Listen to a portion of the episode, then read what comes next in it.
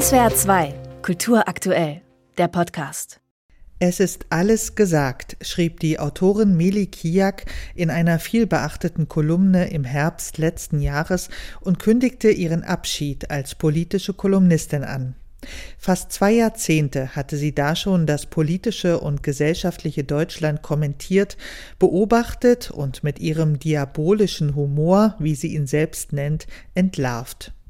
Kurz danach war sie, die nur noch selten Interviews gibt, in dem Podcast Trauer und Turnschuh zu Gast und beschrieb Deutschlands Verschiebung nach rechts dort so.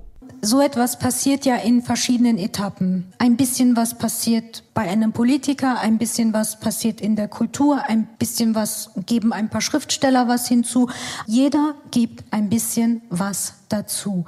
All diese Hinzugaben hellsichtig analysiert, kann man in den gesammelten Kolumnen, die 2022 als Buch erschienen sind, noch einmal nachlesen.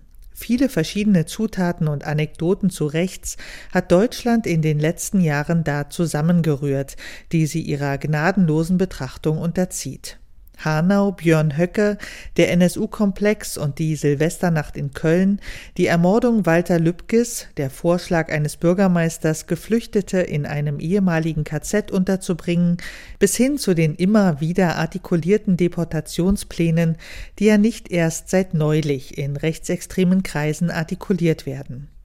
In der Kolumne werden sie uns mit Flixbus deportieren, die nun ebenso wie der gleichnamige Sammelband in den sozialen Medien als das Buch der Stunde geteilt wurde, wird Kiaks Schreiben als widerständige Praxis deutlich. Wir saßen da und ich sagte, Memo, was glaubst du? Bringen Sie uns mit der Deutschen Bahn ins Lager? Er sagte, Deutsche Bahn? Träum weiter. Die wollen, dass wir dort auch ankommen. Die deportieren uns mit Flixbus.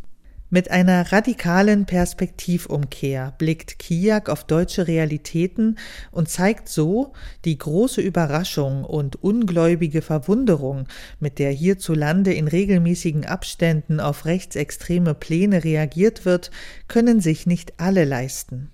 Schreiben bedeutet hier in gewisser Weise auch eine Überlebensstrategie, nämlich sehr bewusst mit genau den realistischen Folgen zu kalkulieren, die eintreten werden, sollte eine rechte völkische Partei stärkste Kraft werden.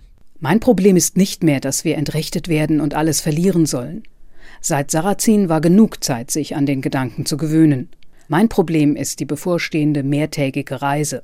Ich bin derart assimiliert, ich brauche auf Reisen etwas Ruhiges. Deutschlandfunk oder einen Podcast.